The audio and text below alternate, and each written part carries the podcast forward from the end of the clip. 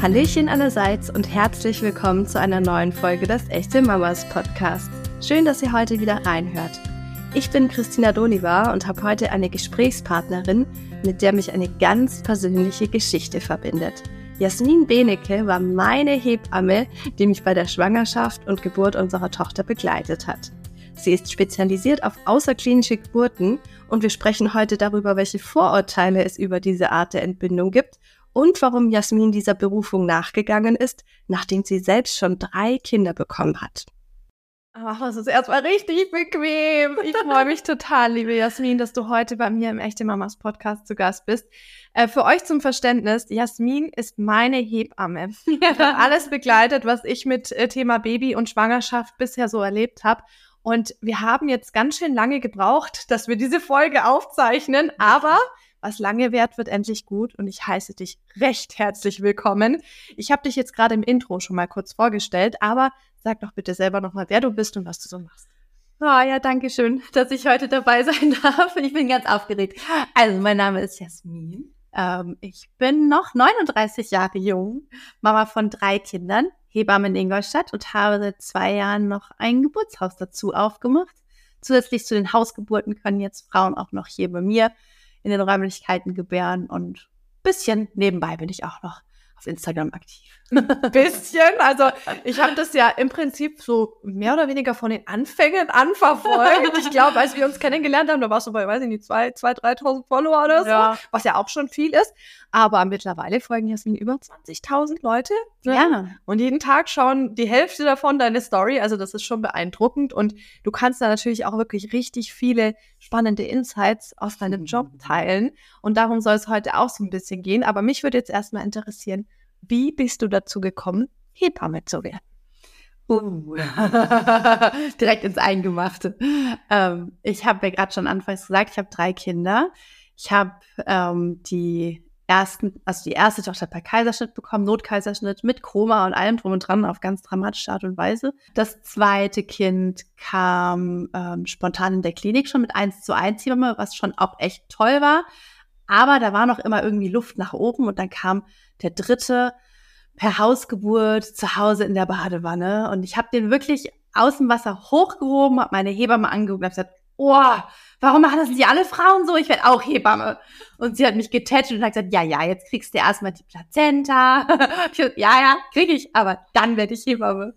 Und drei Jahre später habe ich das dann tatsächlich auch gemacht und ähm, habe die Ausbildung nochmal mit drei Kleinkindern gemacht.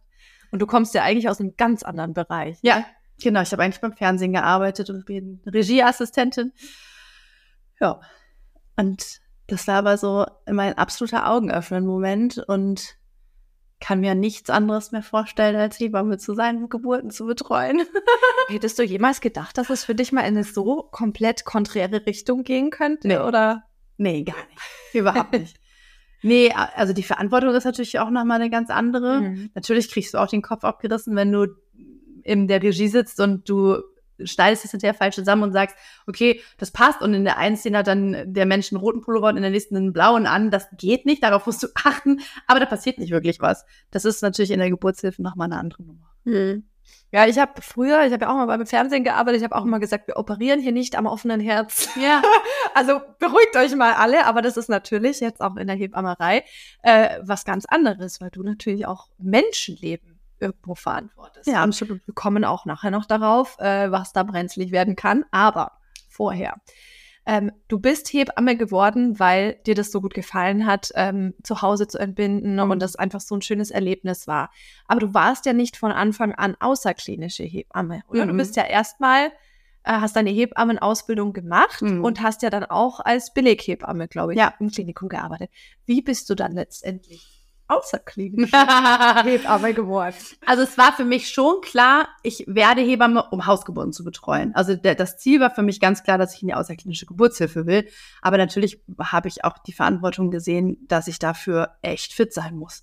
Und als Berufsanfängerin stehst du nicht am gleichen Punkt wie eine Hebamme nach zehn Jahren. Ne? Das, da wollte ich einfach auf Nummer sicher gehen, viele Notfälle sehen, viele Notfälle auch betreuen, viele Komplikationen erkennen und rechtzeitig im OP sein, um dann auch sagen zu können, okay, und damit kann ich außerklinisch arbeiten. Hab aber schon relativ schnell dann auch außerklinische Geburten angeboten, mit immer erfahrenen Kolleginnen im Rücken. Mhm. Also es kam immer eine zweite Hebamme dazu, die schon lange Geburtserfahrung hatte und Birgit zum Beispiel. Birgit Die war zum ja bei Beispiel. mir auch dabei. Ja. und Gabriele und Judith und tolle Hebammen haben mich da einfach unterstützt und mich die ersten Jahre voll gut begleitet und groß werden lassen. Ja. Was würdest du denn sagen, jetzt so rückblickend, was ist denn das, was dich jetzt bei der ähm, klinischen Geburtshilfe, was dich da am meisten gestört hat? Mm. Also, ich glaube, dazu muss ich noch mal sagen, ich bin ein Riesenfan davon, dass wir immer auf Kliniken zurückgreifen können. Und ich schätze das sehr, dass die Kliniken hier immer in der Nähe sind. Und ich schätze die Zusammenarbeit. Aber ich würde sagen, dass es pauschal nicht zu jeder Frau passt, ähm, weil die Standards dort halt nun mal eben Standards sind. Und Geburt ist unglaublich individuell. So unglaublich individuell. Ähm, das kann ich kaum in Worte fassen. Jede Frau gebärt anders, jede Frau ähm, funktioniert anders, kann man anders abholen und die pauschal in ein Schema reinzupressen, jede Frau in das gleiche Schema, finde ich schwierig. Und ähm, ich habe einfach gemerkt, seitdem ich diese außerklinische Geburtshilfe ausschließlich mache, gelingen Geburten noch so viel mehr besser, weil ich eben an keine Regeln gebunden bin und weil ich den Frauen viel mehr Flexibilität möglich machen kann. Ich muss ja für mich ganz ehrlich sagen, du wurdest mir von einer Freundin empfohlen. Mhm. Ich habe dir dann eine E-Mail geschrieben, als ich meinen positiven Schwangerschaftstest hatte und du hast mich da total überrumpelt mit der Aussage, ja, aber ich betreue nur außerklinische Geburten. dann dachte ich so, okay, hm, habe ich mir jetzt beim ersten Kind so nicht direkt vorgestellt, beziehungsweise ich hatte das gar nicht so auf dem Schirm, dass ich das überhaupt machen will, Ja. weil ich habe, muss ich ehrlich zugeben, so ein bisschen das Vorurteil gehabt, außerklinisch gebären nur so Hippies, Ja, ohne das jetzt abwerten zu meinen, Mhm. aber halt einfach sehr naturverbundene Frauen, die sehr auf Öko sind und so weiter. Und ich, ich dachte, ich bin halt so gar nicht der Typ für eine Mhm. außerklinische Geburt. Und als dann eben das Feedback von dir kam, ja, ich äh, betreue nur außerklinisch und mir aber klar war, dass ich zu dir will, weil meine Freundin schon so von dir geschwärmt hat, dann dachte ich mir so, hm, da muss ich mir jetzt damit auseinandersetzen, wie es mit den Mhm. außerklinischen Geburten ist. War zu dem Zeitpunkt gar nicht so schlecht, weil wir hatten ja die ganzen Beschränkungen und so weiter und wir Mhm. wussten nicht, ob äh, mein Mann mit in die Klinik überhaupt dürfte und so. Von dem her war das alles gut, aber dieses Vorurteil, das saß bei mir schon ziemlich tief. ja, voll. Und jetzt würde mich mal interessieren, welchen Vorurteilen begegnest du denn, was außerklinische Geburt? Oh, wie lange haben wir Zeit?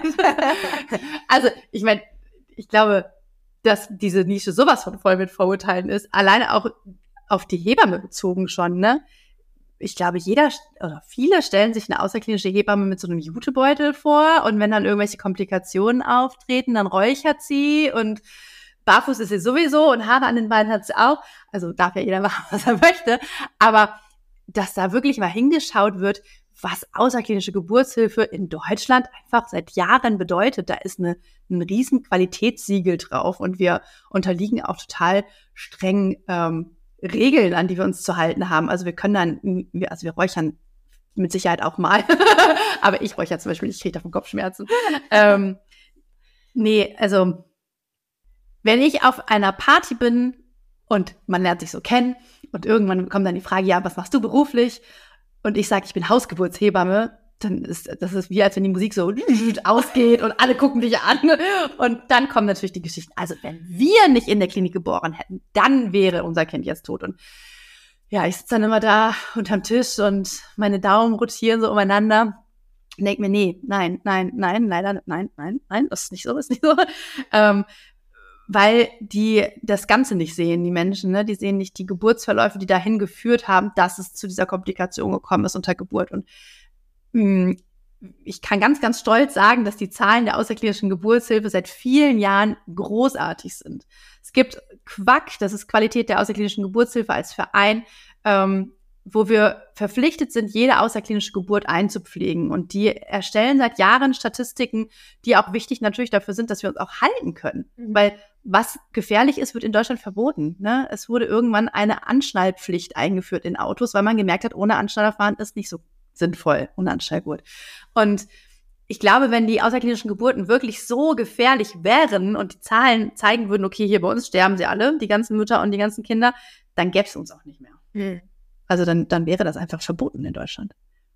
Und du hast es gerade auch schon die, die negativen Aspekte angesprochen. Ja. Ähm, wie oft kommt es denn tatsächlich zu brenzlichen Situationen? Also wie oft erlebst du das, dass da wirklich was schief geht? Ja, also auf, wir gucken mal auf die Summe. In 2022 sind die Zahlen schon veröffentlicht worden. Da waren es 17.000 Kinder, die außerklinisch geboren wurden. Und dann gibt es ein sogenanntes Abgarschema, eine Beurteilung des Kindes nach einer, nach fünf und nach zehn Minuten.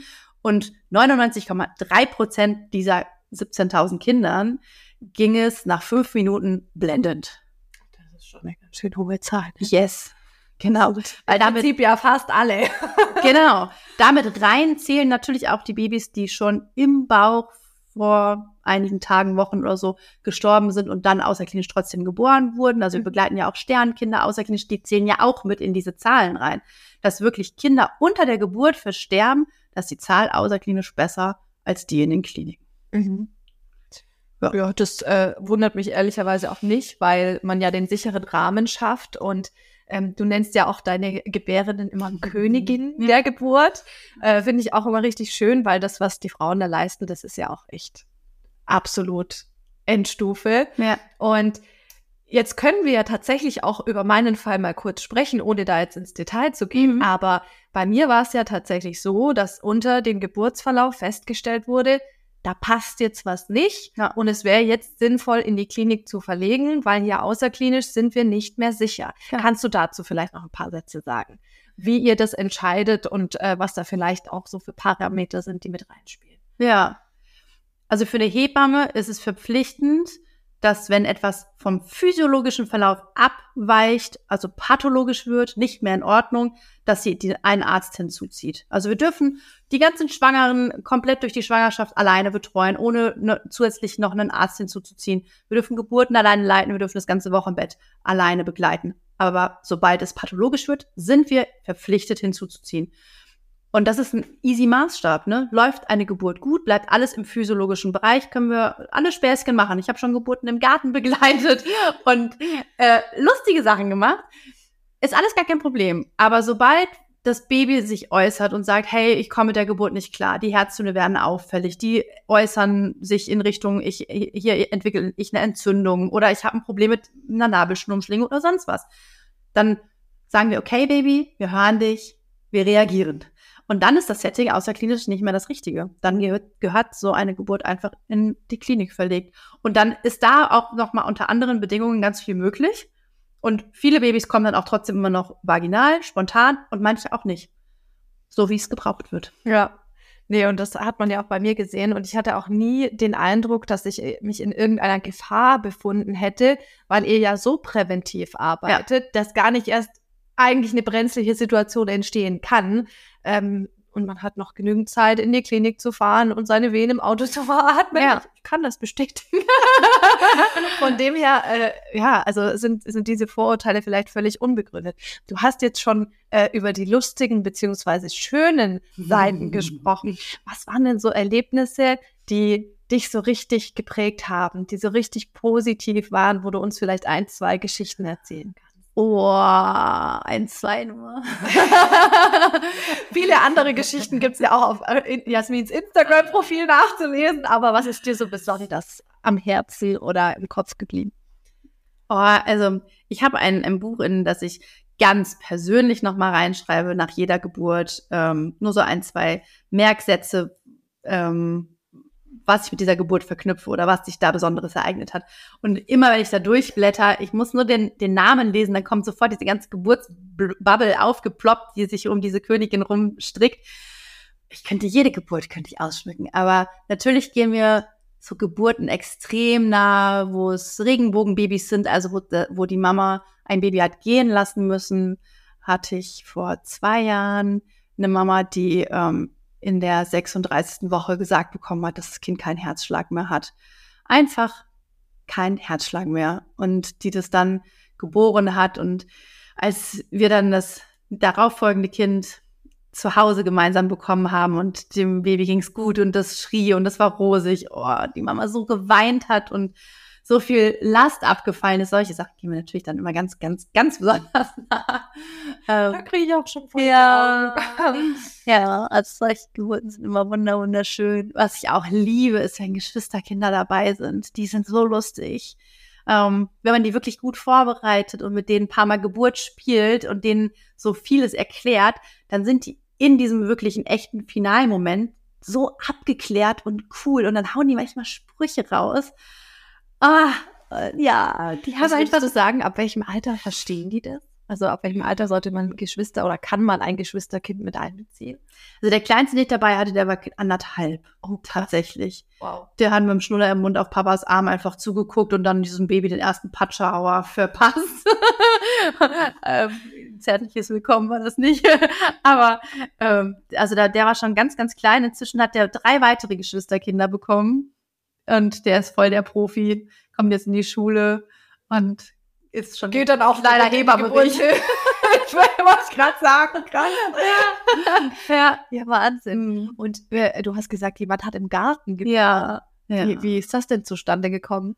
Auch eine wunderschöne Geburt und Geschichte.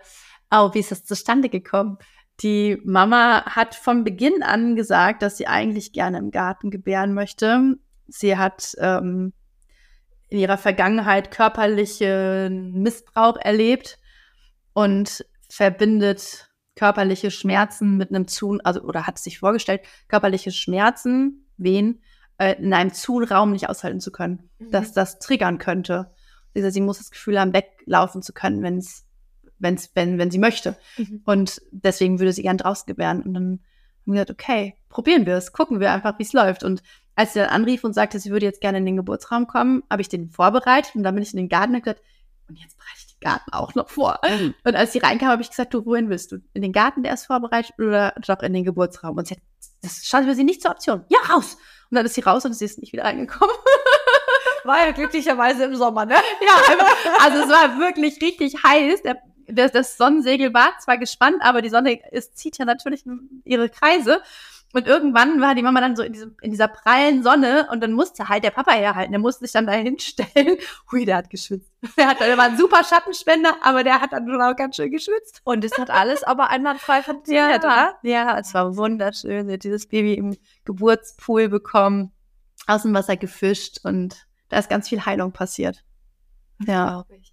Ähm, mir ist auch eine Geschichte noch in Erinnerung geblieben. Vielleicht kannst du dazu auch noch was erzählen. Ähm, ihr hattet doch eine geflüchtete Familie bei euch. Ja. Da eine Frau, die von ihrem Mann getrennt war, die aus der Ukraine kam. Mhm. Ähm, wie ist die Geschichte denn eigentlich mhm. verlaufen? Mehrere Ukrainerinnen hatten wir sogar im Laufe der Zeit. Ähm, die, von der du erzählst, die, wo ich auch über Instagram drüber berichtet habe, ähm, die, da kam der Partner, der, der, durfte ja nicht mitflüchten, ne? Die haben ja damals nur die Frauen rausgelassen und sie war halt schwanger mit dem ersten Kind. Und der Partner kam auch tatsächlich nicht rüber bis zur Geburt. Es war, oh, ja, und die war einfach so, sie war sehr, sehr froh, dass sie zumindest noch ein paar Wochen ist. Ich glaube, es waren ja nur fünf Wochen, bis sie dann geboren hat schon. Aber in diesen fünf Wochen mich kennenlernen konnte und wusste so, ich bin dann auch bei der Geburt dabei. Und dadurch konnte sie sich so fallen lassen und vertrauen. Und dann war das eine super schöne, gute Geburt. Die hat dann ganz toll hier geboren, ihr erstes Baby. Ja. Und der Papa hat sein Kind ähm, fünf Monate später erst kennengelernt. Ach, was, sie sind mittlerweile wieder. Sehr, aber sie sind deswegen vereint, weil sie zurück in die Ukraine gegangen ist. Sie hat es nicht mehr ausgehalten ohne ihren Mann. Mhm. Ja, das sind schon wahnsinnige Schicksale, die man da auch miterlebt. Aber ähm, doch alle in dem Rahmen von etwas sehr, sehr Schönem, nämlich das ja. kleine Menschlein schlüpfen dürfen, wie du immer so schön sagst. Ja, ja, absolut. Ach, das macht, macht richtig viel Spaß mit dir zu quatschen ne? und ihr könnt es auch noch ewig tun. Ähm, mich würde an der Stelle nochmal interessieren. Ich meine, du hast ja auf Instagram wahrscheinlich auch ein bisschen aus dem Grund angefangen, um zu zeigen, was du so machst, aber vielleicht um auch so ein bisschen Bewusstsein über äh, die Geburtsräume hinaus zu schaffen, was es mit außerklinischer Geburtshilfe denn so auf sich hat. Warum ist dir das so ein großes Anliegen? Ja, eben genau wegen dieser Vorurteile, auf die du vorhin angesprochen hast, ne? Ähm, ich möchte nicht, dass alle denken, ich bin eine gute Beutelhebamme mit Räucherstäbchen. Und ich möchte vor allen Dingen auch nicht, dass ähm, Frauen von diesen Optionen außerklinisch zu gebären, nichts wissen. Ja. Weil das gibt es wirklich oft. Das, kann kann ich ja, bestätigen. Also ich habe mich damit auch überhaupt nicht Ja. befasst gehabt und wusste auch nichts darüber. ja, genau. Und dass auch ähm, Fachleute drüben, drumherum aufgeklärt sind, dass auch Ärzte sehen, was wir machen. Du, als ich hier angefangen habe und gesagt habe, okay, gut, dann machst du die Vorsorge bei mir, dann lernen wir uns sehr gut kennen, ich kann deine Schwangerschaft gut kennenlernen und überwachen und dann wird das Ganze auch eine sichere Sache bei der Geburt sein. Da haben ganz viele niedergelassene Gynäkologen gesagt, wie, was? Nee, eine Hebamme kann keine Vorsorge machen. Und ich habe mir gedacht so, what? Ich bin doch die Fachfrau für Schwangerschaft, Geburt und Wochenbett. Wieso? Natürlich kann ich das. Das habe ich gelernt. Das ist mein Handwerk. Das ist meine offizielle Berufserlaubnis, äh, die ich dazu habe. Ne? Und ähm, ja, das möchte ich nicht. Ich möchte, dass die Menschen wissen, was Hebammen machen und ähm, und dass die Frauen von ihren Möglichkeiten wissen. Geburt ist so ein Gamechanger im Leben einer Frau oder kann es sein, ne? Und, und ist auf jeden Fall prägend, egal wie sie, sie gebärt, ob eine Frau sich von vornherein für einen Wunschkaiserschnitt entscheidet oder für eine Klinikgeburt oder für eine Hausgeburt, Geburtshausgeburt. Es ist auf jeden Fall ein Mega-Ereignis. Und es hinterlässt Spuren und es verändert Frauen und Mutter werden verändert Paare, äh, also Eltern werden verändert Paare, Mutter werden verändert Frauen. Ähm, da, da, da entsteht ein neuer Teil in dir und da ist so viel Potenzial für Wachstum und auch für ähm, eine eigene Stärke, für ein eigenes Selbstvertrauen, das zu entwickeln. Ähm, natürlich ist da auch genauso Kapazität und Möglichkeit, äh, dass es nach hinten losgeht und dass es in der Frau ein totales Versagensgefühl auslöst oder dass eine Frau auch ein Trauma, genau das viele Frauen erleben auch einfach wirklich Gewalt unter der, in der Geburtshilfe. Das ist ein Riesenthema, das wissen wir seit Jahren in den Medien. Ähm, werde ich immer wieder mit konfrontiert und in, in meinem Fußabdruck soll einfach sein, dass äh, Frauen ganz, ganz, ganz, ganz positive Geburtserfahrungen haben und da so richtig gestärkt rausgehen und sagen, das war cool, das möchte ich wieder. Das klingt ganz fantastisch. Dem müsste man eigentlich gar nichts mehr hinzufügen, aber ich will dir trotzdem noch die Möglichkeit geben, jetzt zum Abschluss unserer Folge einfach noch mal was an unsere Community loszuwerden, Uh. was dir äh, ganz, ganz wichtig ist. So, das kannst du doch nicht spontan machen, so das muss ich doch vorbereiten. ähm, Wir sind ja bei den echten Mamas, nicht bei den vorbereiteten Mamas. Ja, stimmt. Hm. ja, ich glaube, ich möchte dir als Frau, wenn du das jetzt hörst, einfach sagen, du bist Geburt und du gebärst dein Baby, egal wo und egal mit welcher Begleitung, das meiste kommt aus dir heraus und du musst oder solltest dich darauf vorbereiten und auch hinfühlen, wer du bist und was deine Bedürfnisse sind und dann alles andere drumherum gestalten.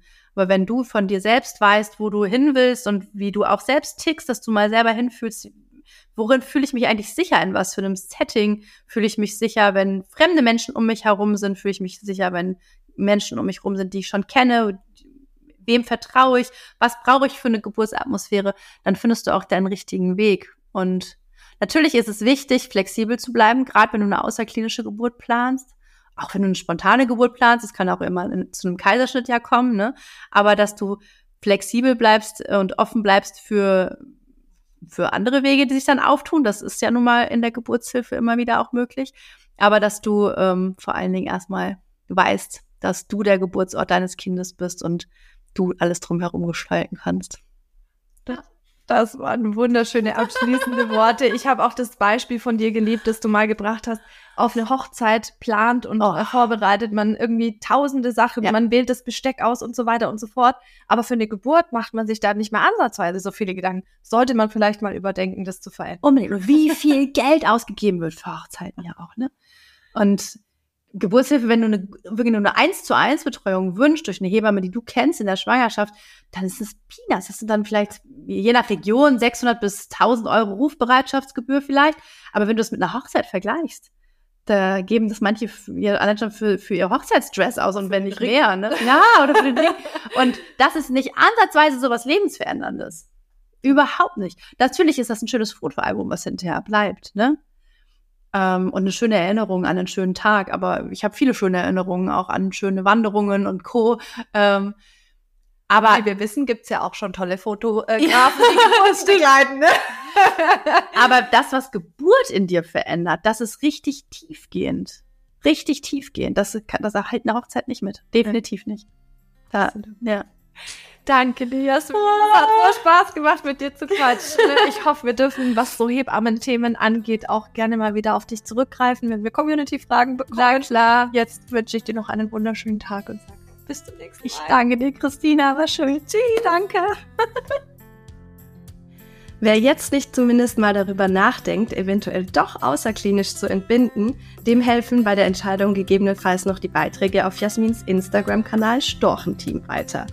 Wenn ihr jetzt auch einen Vorschlag für einen Gast, eine Podcast-Frage oder Feedback für uns habt, schickt gerne eine Sprachnachricht per WhatsApp an 0176 465 42263 oder meldet euch per Mail an podcast.echtemamas.de. Bin gespannt auf eure Nachrichten und freue mich jetzt schon auf die nächste Folge. In der Zwischenzeit wünsche ich euch wie immer eine schöne Woche, einen guten Rutsch und verabschiede mich bis zum nächsten Mal. Tschüss!